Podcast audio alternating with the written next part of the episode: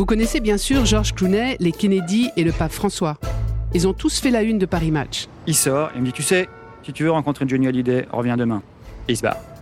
Mais on a souhaité vous faire passer de l'autre côté, dans les coulisses de nos rencontres avec ces stars de l'actualité que vous pensiez connaître. Donc lorsqu'on rentre dans le studio, il y a un 4x4 qui est garé au pied du studio, devant le studio.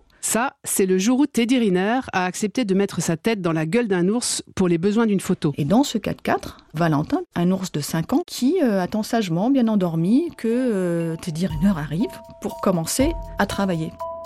Au fil des épisodes, nous irons aussi à New York, au pied du World Trade Center, au moment où la tour numéro 2 s'effondre ou en Libye, quand tout bascule après 40 ans de dictature. On arrive dans une chambre froide, et là, il y a Kadhafi, vraiment à mes pieds, à un mètre à mes pieds. À sa droite, son fils Moatassem, et à sa gauche, son principal garde du corps, le chef de sa sécurité euh, privée. Et c'est une comparaison assez étrange, mais ça fait un peu euh, la crucifixion avec Jésus et les deux bandits.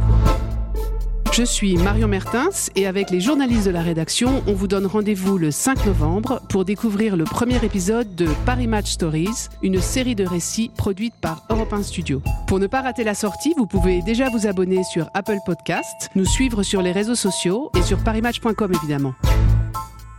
À très vite. Et puis Johnny dit euh, Tu sais quoi? En fait, on va aller dîner dehors. Et là, je l'entends hurler Mon amour